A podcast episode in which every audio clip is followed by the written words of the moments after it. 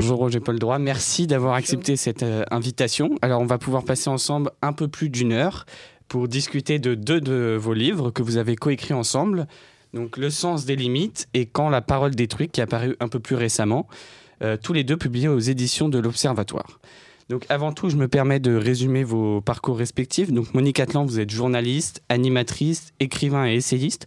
Après une licence en droit et Sciences Po, vous travaillez dans le journal de 20h d'Antenne 2. Vous fondez ensuite le premier prix littéraire sur la même chaîne, qui est devenu France 2 aujourd'hui. Euh, votre tropisme pour la littérature, votre talent de journaliste et votre goût du partage contribuent à la présentation de plus de 5000 épisodes du programme Dans quelle étagère et d'autres programmes. Et plus récemment, vous avez écrit donc avec Roger Paul Droit euh, quatre ouvrages, Humains, L'espoir a-t-il un avenir et deux autres dont nous allons pouvoir discuter. Vous, Roger Paul Droit, vous êtes philosophe, écrivain et essayiste. Vous, terminez l'ENS et devenez professeur de philosophie.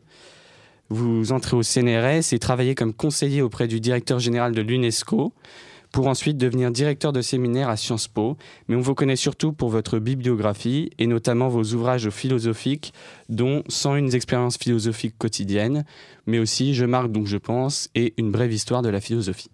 Alors avant d'entrer dans le vif du sujet, j'aimerais vous lire un, petit passage que j'ai pu euh, d'un livre que j'ai pu relire récemment, euh, Voyage au bout de la nuit de Céline, que je présume vous connaissez bien. Et il dit ceci Les philosophes sont, ceux qui ont commencé par raconter des histoires au bon peuple. Ils se sont mis à l'éduquer. Voilà au moins des gars qui ne le laissent pas crever dans l'ignorance et le fétichisme le bon peuple. Ils lui montrent, eux, les routes de la liberté. Ils l'émancipent. Alors, tout d'abord, est-ce que euh, à quoi elle vous évoque? Qu'est-ce qu'elle vous évoque à vous, Roger ces, ces routes de la liberté?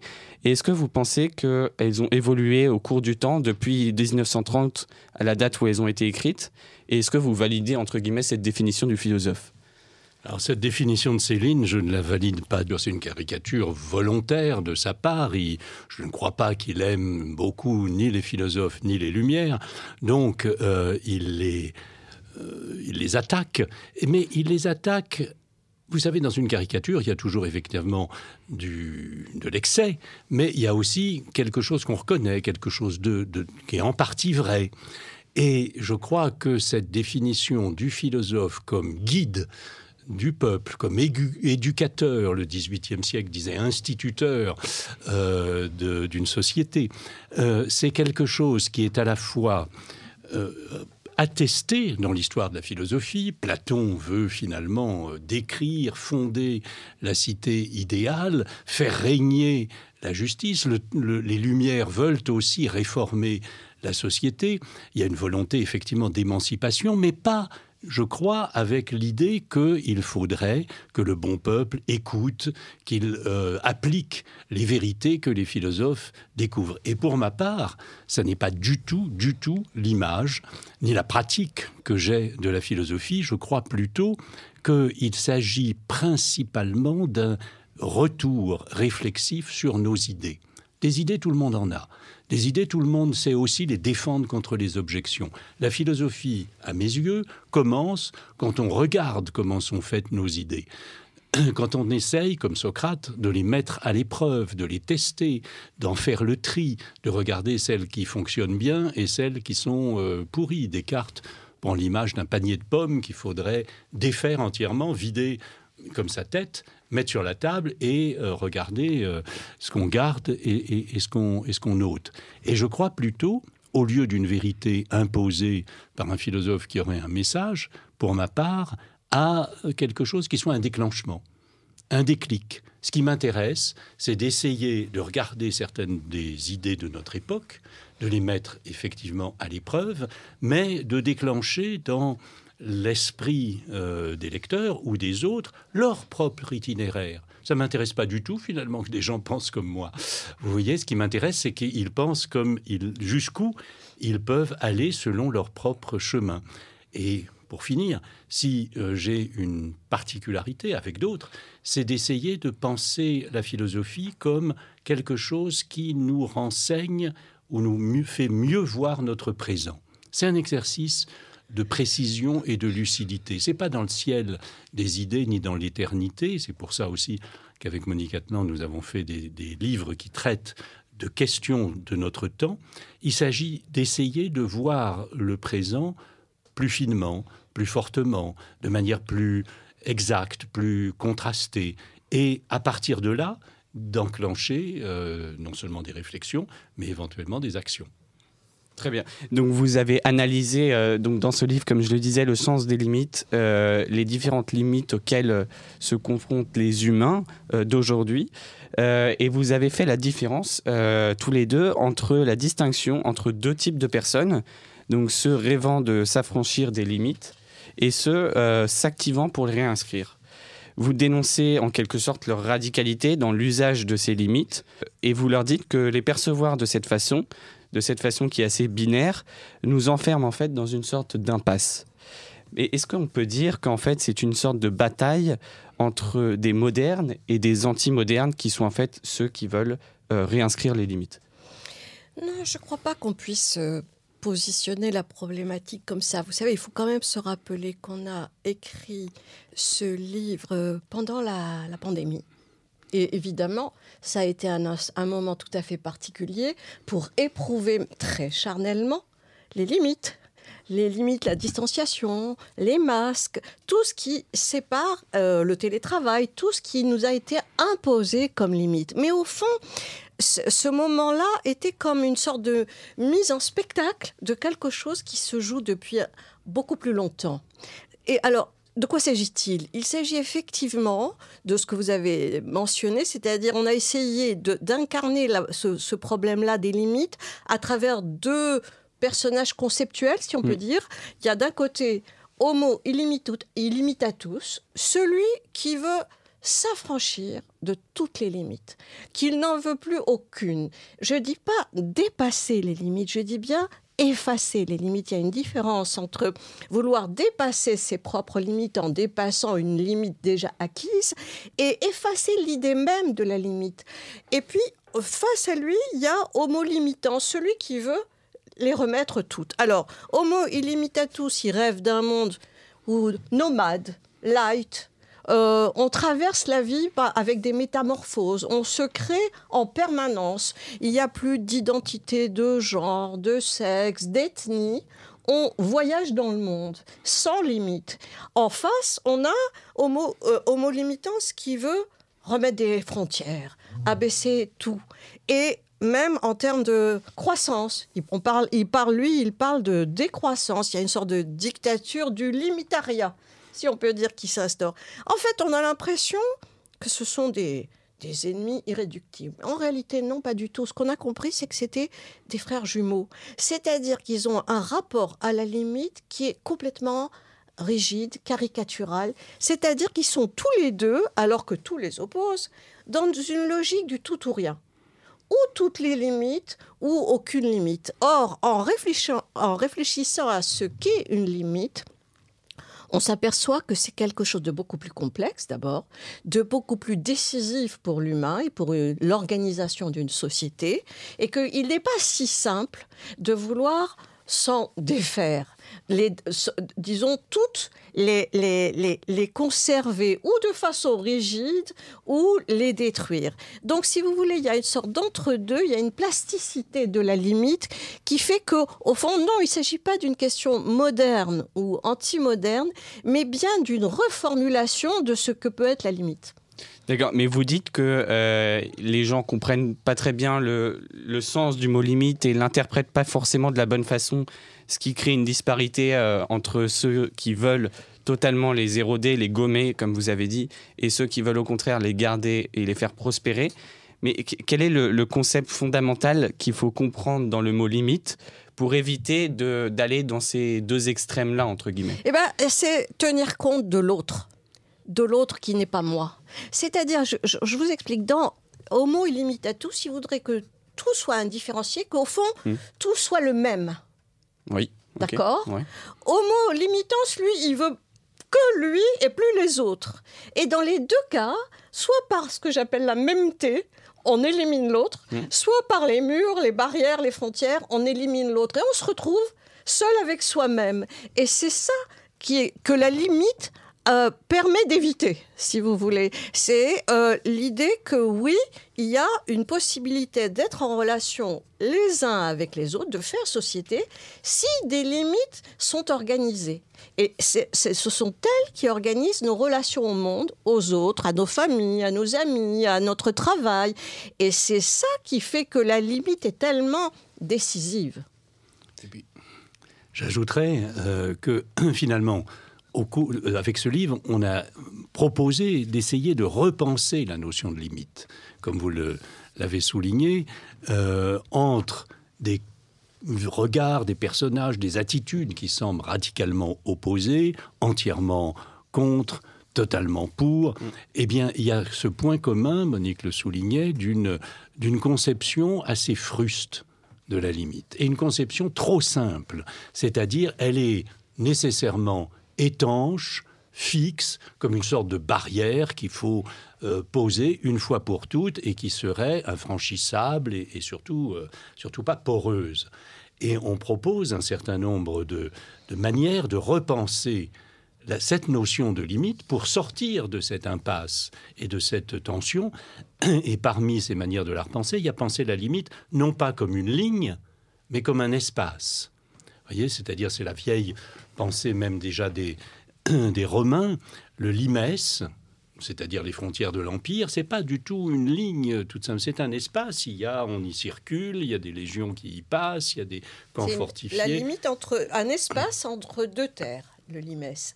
Donc il s'agit bien d'un espace, c'est aussi comme en peinture. Vous savez, Léonard de Vinci avait euh, défini sa façon de peindre le sfumato, c'est-à-dire que c'est euh, quelque chose d'un peu flou, qui, délimite les êtres, les objets.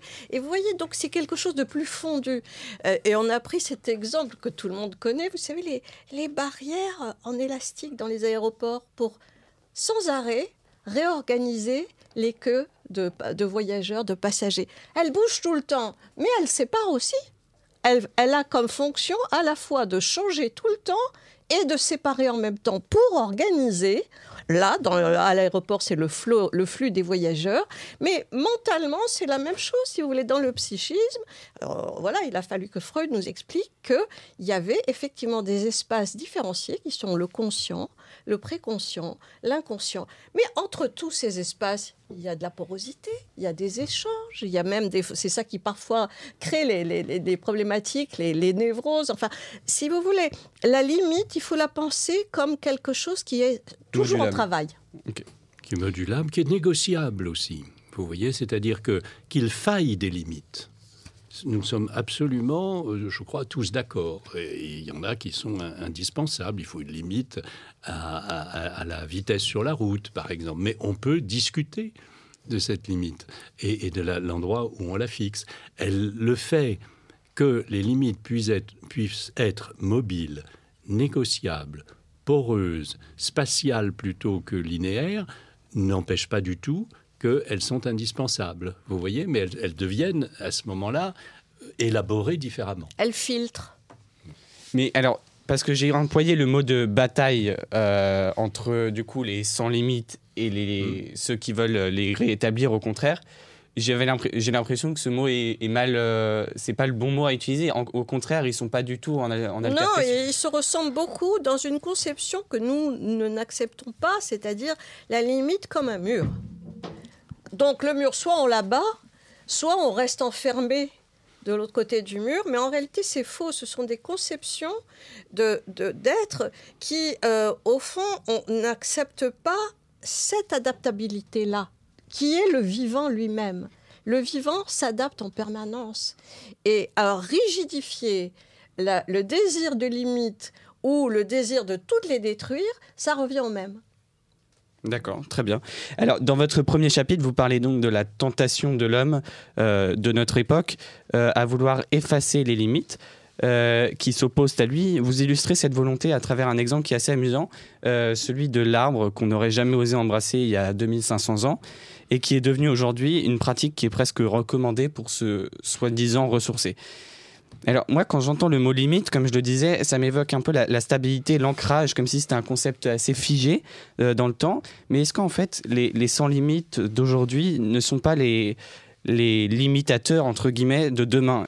Elles peuvent effectivement se, définir différemment en éthique, euh, en, politique euh, et dans les, relations sociales ou, idéologiques de génération en génération. Mais ce qui nous frappe le plus, c'est que dans les tensions et les conflits autour de l'idée même de limite aujourd'hui, il y a ce point commun d'une sorte de conception trop fruste, trop rigide, trop étanche que nous souhaitons euh, assouplir et, transformer en comprenant, si vous voulez, que la limite est une chose à la fois essentielle, mais beaucoup plus subtile, beaucoup plus complexe euh, que ce que, l'on dit. Alors, effacer toutes les limites, vous preniez l'exemple des arbres, euh, Platon, vous savez, se moque euh, de ceux qui embrassent les arbres, enfin comme s'ils étaient...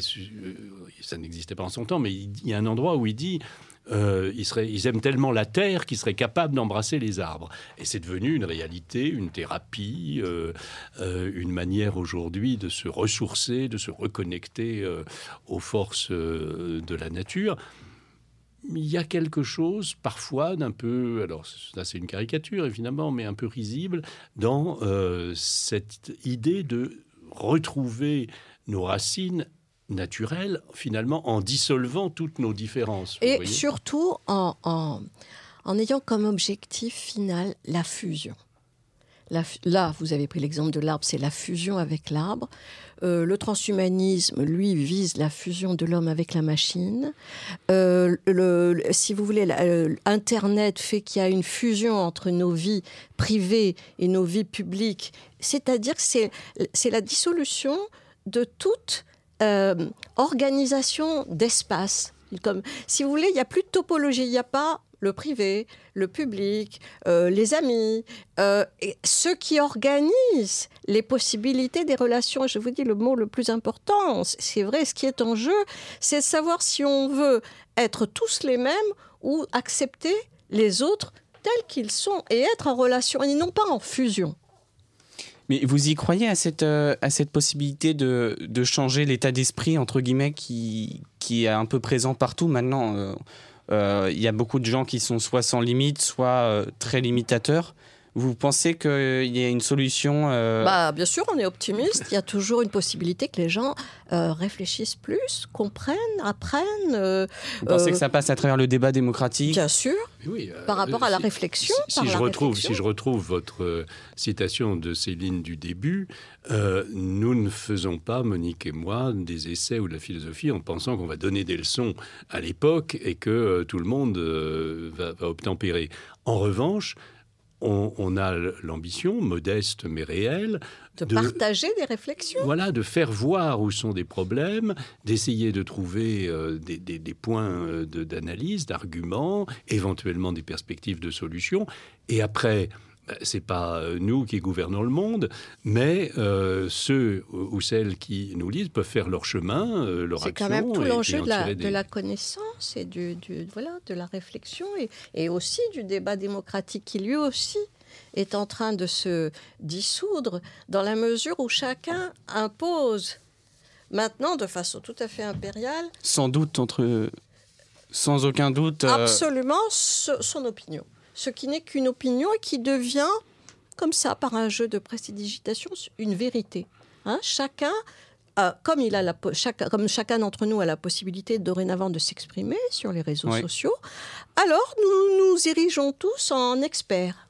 On décrédibilise les experts qui ont été formés pour ça, qui ont choisi de, de, de voilà d'approfondir des thèmes, et on donne son avis. Et après, un pas de plus, après avoir donné son avis, on se fait juge de toutes les questions qui passent comme ça selon nos humeurs et que, que l'on répand sur, euh, sur, voilà, sur la toile. Et effectivement, il y a quelque chose qui se joue.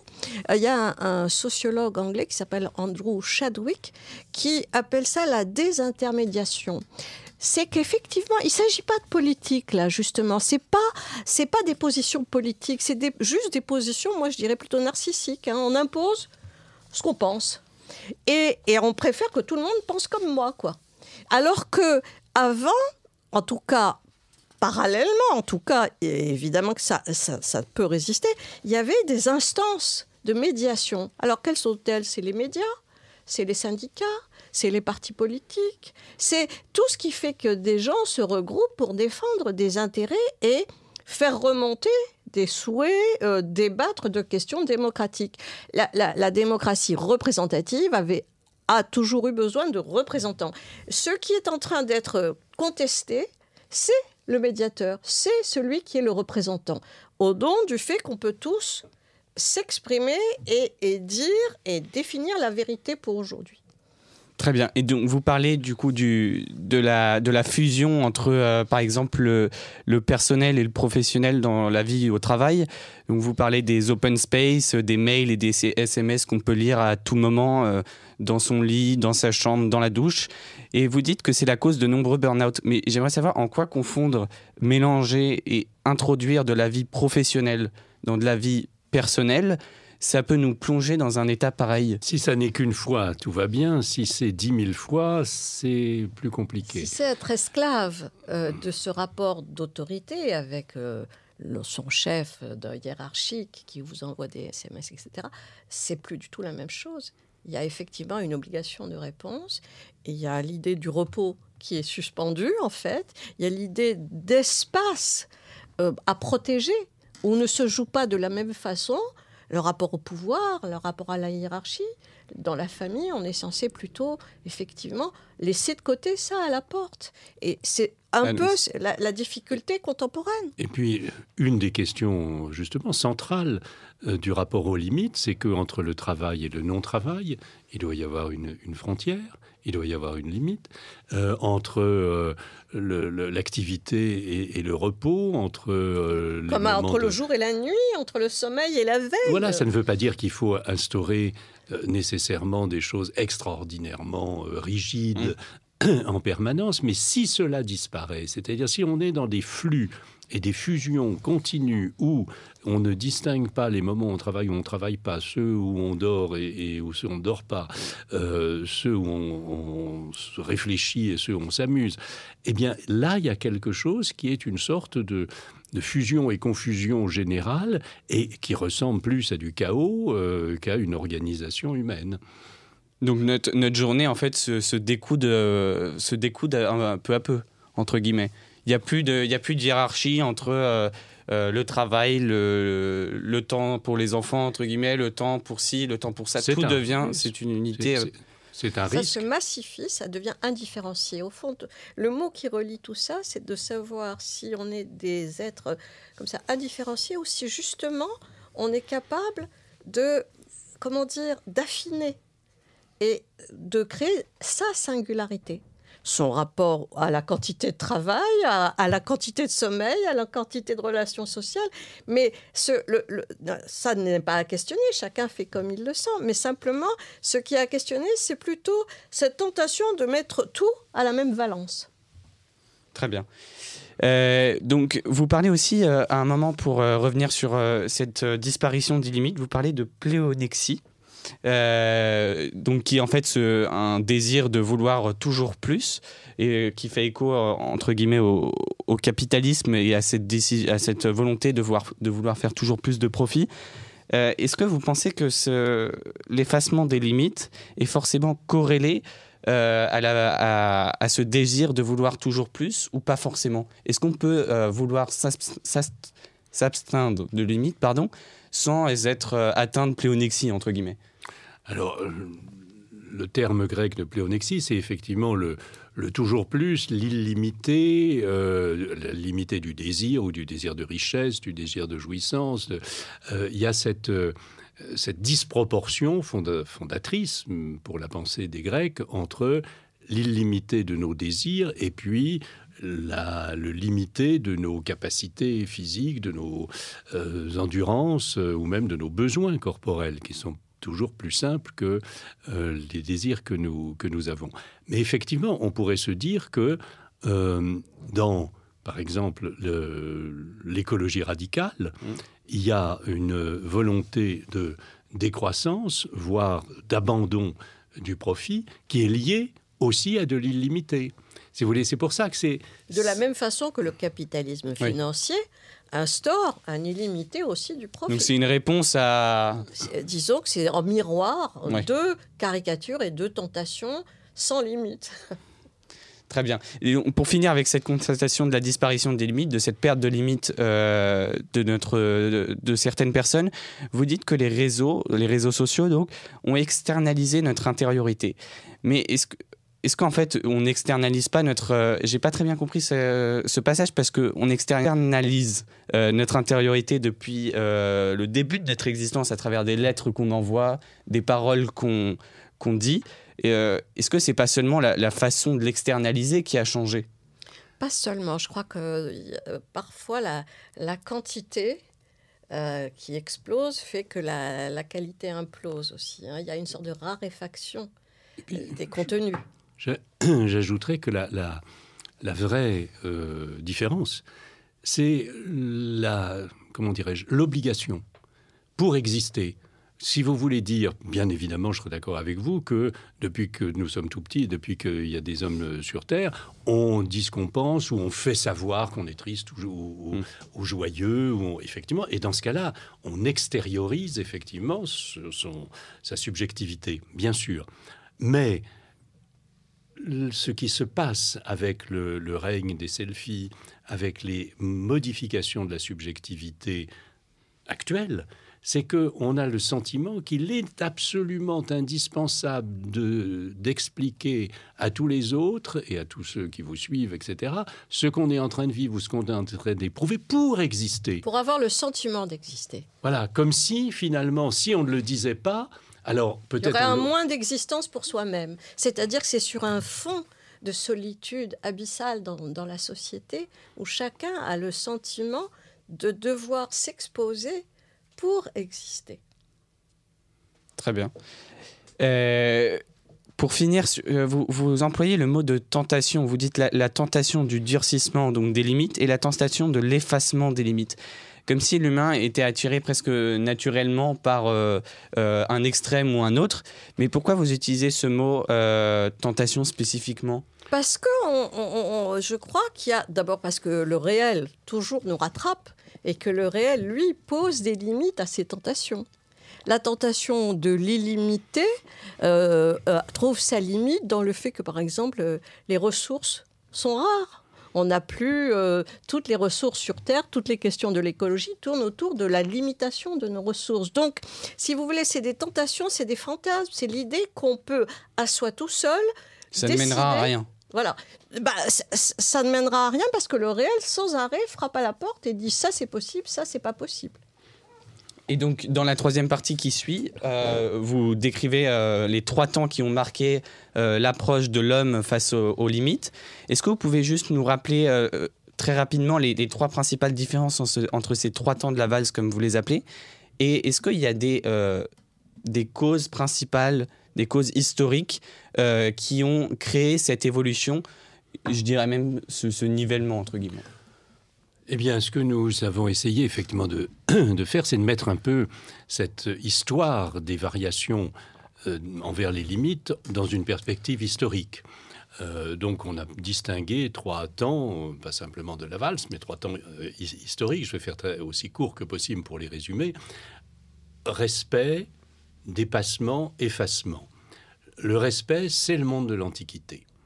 Euh, antiquité grecque et, latine pour l'Occident, et où finalement ce qui est le plus important, le plus marquant, c'est d'inventer des limites et de les respecter comme quelque chose d'absolument positif. C'est-à-dire qu'il faut vraiment comprendre que toute l'Antiquité grecque et romaine tourne autour de cette question de manière positive. Nous, avons le sentiment que les limites, c'est une contrainte, c'est quelque chose de désagréable, ça nous, euh, ça s'impose à nous, ça nous frustre mm. plus ou moins, et c'est finalement désagréable. Et bien évidemment, il arrivait aux Grecs et aux Romains de transgresser, mais ils avaient l'idée que les limites étaient des choses bonnes, désirable, vertueuse, qu'il fallait construire et qu'il était bon euh, de euh, respecter.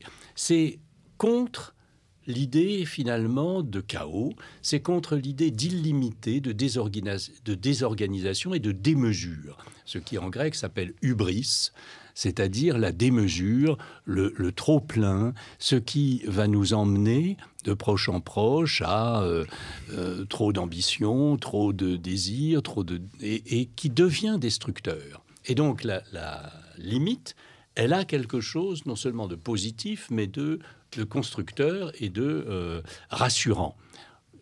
Le monde des Grecs et des Anciens était aussi un monde fermé. C'est-à-dire qu'ils avaient l'idée, si vous voulez, que les, les étoiles étaient accrochées au ciel, euh, un peu comme dans un planétarium ou quelque chose comme ça. C'est un, grand dôme, c'est un monde clos où chaque chose est à sa place. Et ce que nous appelons le détroit de Gibraltar, que les anciens appelaient les colonnes d'Hercule, c'était les limites, c'est-à-dire l'endroit où on passe de la Méditerranée à l'Atlantique, c'était les limites du monde connu. Au-delà, la légende dit que sur les colonnes d'Hercule était marqué nec plus ultra, pas au-delà. Voilà, il fallait habiter, si vous voulez, dans son monde limite. Est-ce que ce n'était pas une volonté de, contrôler, euh, de contrôler sa pensée, de savoir vraiment euh, Oui, bien sûr, pour une part, mais aussi de contrôler la totalité de, euh, la modération de l'existence. Le, mot d'ordre euh, principal, c'est la tempérance, sophrosune, en grec la modération, euh, le fait d'appliquer son intelligence à régler correctement ses désirs et sa vie. Et puis, tout bascule, je crois, quand on passe à la Renaissance de ce que l'historien Alexandre Coiré appelait, c'est le titre d'un de ses livres les plus connus, du monde clos à l'univers infini. On passe de ce monde qui était clos chez les anciens au monde de Galilée, de Copernic, qui est un monde mathématisé, avec un univers qu'on va découvrir, mais qui est infini. Et cette, ce changement de monde va évidemment de pair avec la naissance du capitalisme, la naissance des sciences mathématisées, la découverte euh, de la physique. Euh, et toute une série, évidemment, je vous fais court, tout le monde connaît ça, euh, de changements scientifiques, techniques, sociaux, qui aboutissent au monde du progrès. Et là, l'idée, c'est qu'il ne s'agit plus du tout de respecter les limites et de rester en deçà, mais d'aller toujours au-delà. C'est l'idée du dépassement. Et c'est le, mot d'ordre du progrès, c'est finalement le dépassement de toujours plus de connaissances, de toujours plus de confort, de toujours plus de production, etc. Avec une illustration, Francis, je parlais des colonnes d'Hercule tout à l'heure, Francis Bacon euh, écrit en 1547, je crois, euh, la, Nouvelle Atlantide, un des manifestes de, la modernité, de la Renaissance. Et sur la page de garde, on voit euh, l'océan, on voit les colonnes d'Hercule, et c'est pas nec plus ultra, c'est-à-dire n'aller pas au-delà, c'est plus ultra, toujours plus loin. Le mot d'ordre, c'est d'aller vers l'horizon, d'aller toujours plus loin, de euh, dépasser euh, constamment. Mais ce qu'il faut noter pour finir, c'est que ce dépassement, il suppose toujours la limite. Comme un sportif qui bat son record, il euh, va dans la limite suivante. Euh, son nouveau record va constituer la limite à battre. Donc il s'agit d'aller toujours plus loin, mais toujours plus loin, sans supprimer les limites. Et le troisième et dernier temps, eh ben, c'est l'idée dont on a déjà parlé, mais qui est l'idée contemporaine d'un effacement des limites. C'est pas le dépassement, c'est vouloir les gommer, les supprimer toutes complètement. Et s'il fallait dater, euh, c'est difficile de, savoir quand ça bascule, mais euh, mai 68 en est un, bon exemple. Vivre euh, mort et jouir sans entrave, ou bien il est interdit d'interdire, ce sont des, maximes qui, à leur manière, marquent la volonté d'en finir totalement avec toutes euh, les limites. Il ne s'agit plus de les dépasser, il s'agit de les gommer, de les supprimer. Mais du coup, est-ce qu'on peut dire, parce que à la Renaissance, c'était plutôt une mission, vouloir tout savoir, comprendre un peu l'entièreté du monde et de l'univers, c'était plutôt une jolie mission, une belle mission. Est-ce qu'on peut dire que ça a dégénéré et qu'aujourd'hui, c'est devenu... Euh, euh, ça ne sert plus à rien de vouloir savoir autant et que la mission n'est plus autant euh, aussi jolie qu'avant, entre guillemets? Non, c'est parce que je pense qu'il y a eu des changements mentaux de subjectivité. C'est-à-dire qu'avant, il y avait des projets communs euh, qui faisaient que des groupes d'êtres humains se mobilisaient, mais pour un collectif. Tandis que désormais, ce qui compte, c'est l'individu. Hein, on est dans un temps, on le sait, d'individualisme tout à fait fort, forcené, dirons-nous. Et effectivement, donc les projets euh, se pensent plus à l'échelle de l'individu lui-même, oubliant l'ensemble du collectif. C'est ça qui est en jeu actuellement, c'est comment euh, pour éviter ces, tentations comme ça radicales de tous ordres, refaire société, recréer du collectif pour avoir des projets en commun qui impliquent donc quoi? Du politique, des débats, de la démocratie pour essayer de définir ces projets. Mais pour cela, il faut y adhérer. Or, l'individu contemporain est suffisamment isolé et se sent suffisamment, comment dire, comme un, une sorte de, voilà, de, de, petit électron libre qu'il n'arrive plus à se ramifier tout autant. Et il y a aussi une explosion en, en raison de l'anonymat qui existe sur les réseaux sociaux, il y a un déploiement de la violence, de la violence de la parole, de la haine, ce que le philosophe Jean-Claude Miller définit comme la, la rancune de tous contre tous. C'est-à-dire qu'au lieu de mettre au, service du bien commun, si on peut dire, voilà, selon cette mmh. formule, euh, ses idées, son énergie, il y a quelque chose qui s'abîme et qui fait qu'on est plus dans euh, le ressentiment, la rancune, qu'on exprime plus du négatif que du positif. Très bien. Et donc, est-ce que vous pensez que vous, donc on distingue trois temps comme vous l'avez dit. Est-ce que vous pensez qu'il y aura un, quatrième temps où les limites seront encore, euh, je ne sais pas si on peut aller au-delà. Est-ce que vous pensez qu'on peut aller au-delà de l'érodement des limites, de l'érosion des limites?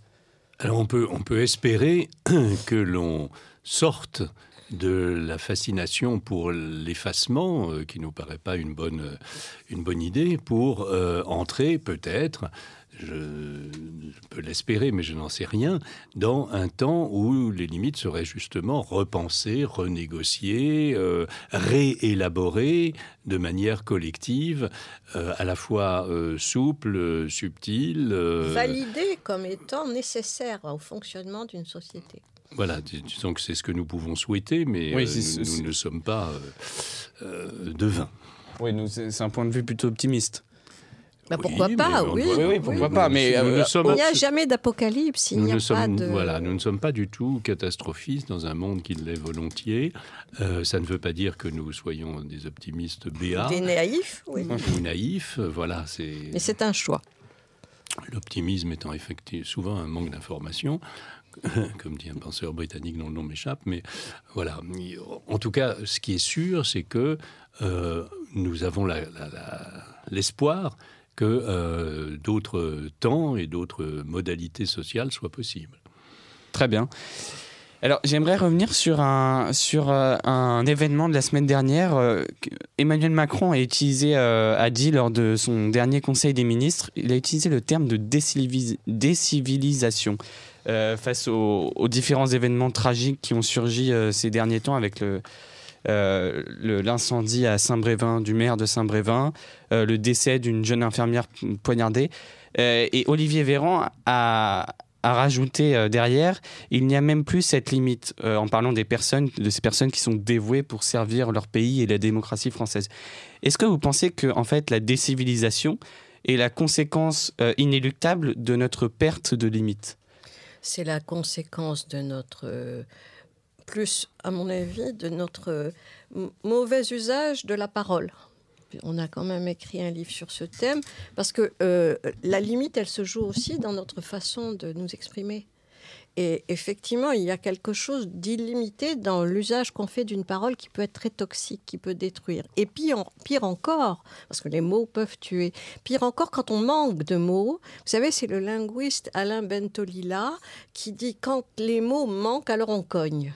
Mm. Et effectivement, il se passe quelque chose de cet ordre-là actuellement où on sent que les mots ne, sont plus l'outil pour s'exprimer ne sont plus euh, voilà la façon première de communiquer, mais que parfois il y, a des passages à l'acte par les mots d'abord ou sans les mots. Et puis, pour revenir à votre question, le fait est qu'entre civilisation et limite, il y a un rapport tout à fait étroit et que plus de limites morales, personnelles ou comportementales s'effacent, plus euh, la, sauvagerie euh, ou l'anti-civilisation peut... Euh, c'est Camus qui dit dans Le premier homme, un homme, ça s'empêche. Vous voyez, c'est-à-dire que face, et dans le contexte, c'est un, cadavre qui a, été, qui a été mutilé, etc. Et on peut faire la guerre, on peut tuer l'ennemi, on ne le mutile pas, parce que ça, c'est la barbarie. Et donc, un homme, ça s'empêche, c'est le fondement même, finalement, de, euh, à la fois de l'éthique et euh, de la vie sociale. La civilisation commence quand on ne peut pas, on ne peut plus faire n'importe quoi tout le temps. Dans tous les récits mythiques, euh, dans la Théogonie d'Hésiode, la première phrase, tout était chaos. Et peu à peu, l'indifférentiel laissé place à la création de différentes entités. Dans le texte de la Bible, euh, voilà, Tohu Evo, to, Bohu, c'était tout était une masse informe. Et peu à peu, la, création a été possible par la parole. Ça, c'est dans le récit mythique de la Bible. Donc, si vous voulez, euh, euh, toute conception d'un monde massifié, indifférencié, est une menace sur l'humanité.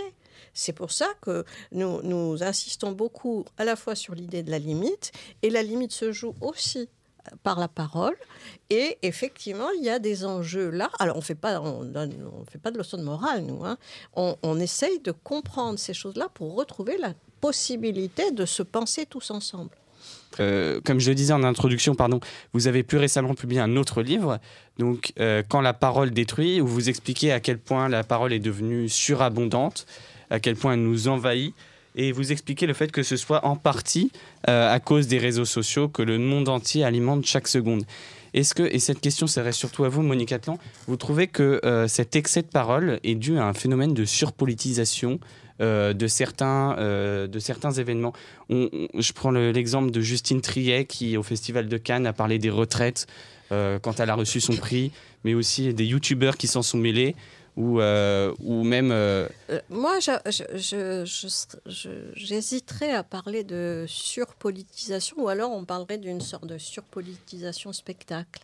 C'est-à-dire qu'il y a effectivement, on voit se répandre des actions hein, euh, spectaculaires euh, qui visent à frapper par l'image euh, l'imaginaire. Mais je, ne pense pas qu'une action politique prenne cette forme-là. Je ne crois pas. Je crois que réellement, c'est plutôt ce que nous avons évoqué tout à l'heure, c'est-à-dire la, volonté de chacun d'asséner son point de vue, quel que soit l'endroit où il se trouve, et non pas à travers les, euh, les, les, canaux qui permettraient de donner plus de poids, plus de sens. Alors c'est très, c'est très, comment dire... Euh, oui, mais on a l'impression, les gens ont peut-être l'impression que parfois ça suffit pas et qu'il faut le faire à des moments peut-être plus marquants, qui sont euh, moins susceptibles, plus susceptibles de créer le choc.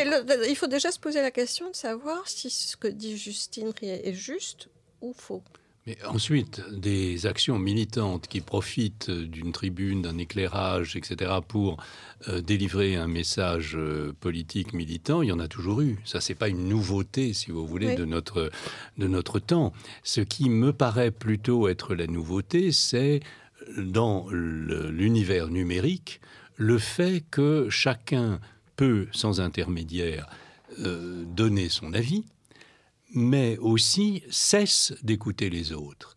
Ce qui, si on a fait euh, le livre Quand la parole détruit, c'est aussi avec cette idée qu'il arrive aujourd'hui quelque chose à la parole dont nous sommes euh, saturés, environnés tout le temps, sous la forme écrite, sous la forme radio, sous toutes les, sous toutes les formes possibles. Nous sommes enivré, si je puis dire, et, submergé de messages, mais on se parle les uns aux autres de moins en moins.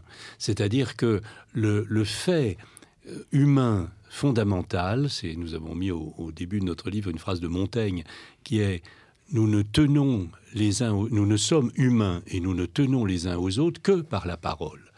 Il faut dans les échanges. Il ne s'agit pas d'être d'accord, il ne s'agit pas de, de, Mais de discuter. De, discuter. C'est la réplique possible. Et de se mettre au moins à, à faire l'inventaire de nos désaccords. On peut être radicalement opposé à un adversaire religieux, politique, tout ce qu'on veut, mais euh, décider de trouver les moyens de coexister ou de vivre sans euh, s'entretuer. Mais euh, si l'on annule la place des autres, si on dit voilà ce que je pense et on cherche à ce moment-là des gens qui pensent la même chose pour se congratuler les uns les autres et que on veut annuler, tuer ou simplement supprimer ceux euh, réellement numériquement ou physiquement, ceux qui sont d'un autre avis, alors là c'est quelque chose du lien humain, c'est quelque chose du lien social, c'est quelque chose du rapport même fondamental des humains à l'échange qui se corrode. Et il y a surtout un danger pour moi qui est premier, c'est une atteinte et une fragilisation croissante de l'idée même de démocratie. On est quand même en démocratie, c'est-à-dire qu'on a une chance incroyable par rapport à d'autres horizons géographiques qui vivent sous des régimes vraiment de contrôle, d'autorité lourde, on a la chance d'avoir ce bien-là qui s'appelle la démocratie. Et au lieu de le voilà de le protéger de le faire euh, de le faire prospérer avec toutes les dissensions au contraire les dissensions sont le dissensus c'est l'essence même de la démocratie. Mais effectivement, comme le dit Roger Paul, avec la possibilité que les autres répondent. Or, les actions spectaculaires fascinent, arrêtent la pensée, mais ne permettent pas d'avancer vraiment. Très bien. Et pour faire écho à ce que vous venez de dire, j'aimerais vous lire un, autre passage, cette fois-ci qui est un peu plus ancien, parce qu'il date du, 19e siècle. Été écrit par euh, Pierre Bernardo, qui est un ancien avocat du Parlement de Bordeaux. Euh, et il dit ceci. D'un autre côté, la jeunesse croit que l'impudence et le bavardage sont une preuve de savoir, elle n'étudie rien. En tranchant de tout, elle paraît, convaincue que l'imagination supplée à la réflexion et que l'expérience des hommes et des choses est un préjugé et une tyrannie de l'ancien régime. Alors, est-ce que vous pensez que cette surabondance de paroles dont vous faites... Euh, euh, dont vous parlez dans votre livre Quand la parole détruit, euh, ne vient pas du fait qu'en fait chacun euh, se sente légitime grâce ou à cause des réseaux sociaux parce qu'ils ont tout, ils ont toutes les nouvelles en temps en instantané. Est-ce qu'elle ne vient pas du fait que chacun se sente légitime de s'exprimer parce que ils savent entre guillemets des choses? C'est cette légitimité-là qu'il faut justement essayer de de questionner et d'interroger que euh, si on a quelque chose d'important, de neuf, euh, et, qui peut concerner tout le monde à dire, il faille le dire, mm. oui, bien sûr. Et là, c'est là, c'est utile. Et d'ailleurs, on ne veut pas diaboliser les réseaux sociaux, pas du tout. Euh, il y a effectivement des capacités à l'intérieur de, de, l'outil, il y a des capacités extraordinaires de mm. connaissance, de solidarité, d'information, d'apprentissage, d'éducation. Et l'idée que ce ne soit que tout noir euh, est, évidemment une idée fausse. Mais il faut voir avec les deux yeux, comme disait Nietzsche, c'est-à-dire il faut voir la face claire et la face sombre. La face claire, on peut en, parler. La, la, face sombre, c'est la, comment dirais-je, la, la haine décomplexée. Vous savez, la haine, elle était jusqu'alors, euh, qu'il s'agisse de haine raciale, euh, antisémite, transphobe, euh, homophobe, tout ce que vous voulez, elle était jusqu'à maintenant plus ou moins clandestine, on... c'était sous le manteau, c'était euh, des, des, propos. Et maintenant, il y a une sorte d'arrogance et de, et de fierté. On l'expose, on l'expose, on en remet une couche, il y a des surenchères, il y a une sorte de, de, concurrence à qui euh, euh, on ajoutera encore une, une cerise sur le gâteau. Et il y a là quelque chose, si vous voulez, qui finalement est aussi une annulation des autres, une absence euh, d'écoute de nouveau, et qui euh, n'apporte rien finalement, sauf du négatif. Et cette, euh, cette idée d'avoir quelque chose à dire, on a fini par l'analyser, nous, comme on n'a rien à dire, mais on veut exister. Vous savez, la, la phrase qu'on entend tout le temps, je dis ça, je dis rien, si vous l'écoutez d'une certaine manière, elle est extraordinaire parce que elle dit j'affirme quelque chose, donc je devrais assumer euh, ce que je dis, la responsabilité, défendre mes propos. Mais non, Je dis rien, c'est-à-dire je nie ma propre responsabilité après avoir parlé. Je crois que tout média est, est, à même de, de fomenter et d'augmenter la haine. Si vous prenez l'exemple que nous citons dans, dans le livre du génocide des Tutsis, tout a commencé à la radio. C'est par la radio que les messages, d'abord drôlatiques, pleins d'humour, avec des chansons, appelaient à voilà molester les, les cancres là, Tutsis. Et c'était drôle au début. C'était mm. les voisins, on se moquait des voisins. Et puis peu à peu, effectivement, on est allé à la machette les tuer. Et c'était les ordres euh, que radio la radio d'Émile Colline transmettait. Ça veut dire que les, ce qu'on doit retenir, c'est que les mots peuvent tuer. C'est comme euh, la, flèche qu'on lance et qu'on ne peut plus arrêter. À partir du moment où les mots sont euh, diffusés, quelque chose se met en place de la haine et du négatif qu'on ne peut plus arrêter. Donc que ce soit par des écrans, par la radio, par la télé, par euh, dès que quelque chose est exprimé, normalement, on devrait avoir une sorte de responsabilité à l'égard de ce que l'on exprime. Donc chaque moyen de communication est à hauteur égale, entre guillemets. Je crois. Avec évidemment euh, le fait que dans la, la diffusion euh, du numérique, il y a un effet d'échelle qui joue et, qui, et, qui, augmente les choses. L'idée, si vous voulez, c'est que quand on dit les mots peuvent tuer, ça ne veut pas dire de façon immédiate et directe, mais ça veut dire que des choses qu'on a l'air de dire pour rire, hmm. oh c'est pas méchant, c'est innocent, on rigole, euh, je dis ça, je dis rien, etc., hmm. sont en fait, quand il s'agit je ne sais pas, du harcèlement scolaire qui finit par rendre euh, des adolescents ou des jeunes dépressifs, anxieux et les conduire finalement au suicide, par exemple, ou qu'il s'agisse euh, des, questions euh, racistes ou des, génocides. Il y a au départ, si vous voulez, toujours une sorte de, déresponsabilisation où on se met en dehors du coup et on croit que c'est une blague et que c'est euh, voilà que ça va passer. Et puis les mots restent, ils cheminent, ils font des, euh, des trajets à l'intérieur des têtes, des vies, des existences, et ils peuvent finir effectivement par faire des morts. Et donc, il ne s'agit pas de se dire, ah mon Dieu, je vais me taire, euh, tout ce que je vais dire peut. Non, mais il s'agit de retrouver cette responsabilité où, quand on parle, ou que l'on tweet, ou que l'on envoie n'importe quel message, on peut se dire, bah, euh, est-ce que c'est vraiment ce que je veux? Est-ce que c'est vraiment ce que je pense? Est-ce que euh, j'en assume les, éventuelles conséquences? Et se dire que c'est pas gratuit, que c'est pas innocent et que ça a toujours finalement des, des, suites. Et on n'a pas à rendre responsable la radio, Internet, euh, la télé, la, presse papier de ce qui est diffusé. On en est, on en est redevable aussi. Parce que de la même façon qu'on a écrit un livre sur Quand la parole détruit, on pourrait tout aussi bien euh, tenter d'écrire un livre sur Quand la parole construit. Si vous voulez, la parole, elle est toujours à double face. Elle est ambivalente comme, comme l'est par définition l'être humain le bien, le mal, le sombre, la lumière.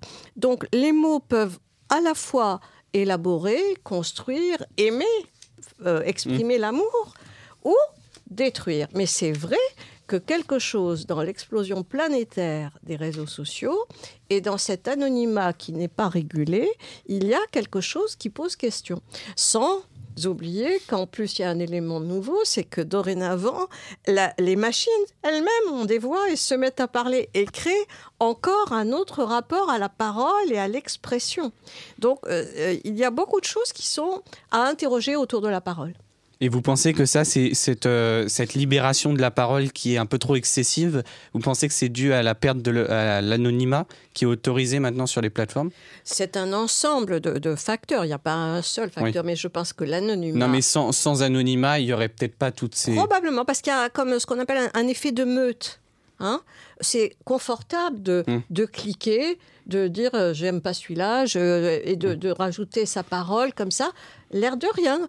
Mais, mais euh, enfin, oui, je crois que les médias ne sont que ce qu'on en fait. J'ai toujours pensé cela. C'est-à-dire, si on, soutient, euh, si un média se répand, c'est qu'il nous sert à quelque chose. Mais on est responsable, on demeure responsable de, ce, de son usage. Très bien. Merci beaucoup Monique Atlan et Roger Paul Merci, Merci. à vous.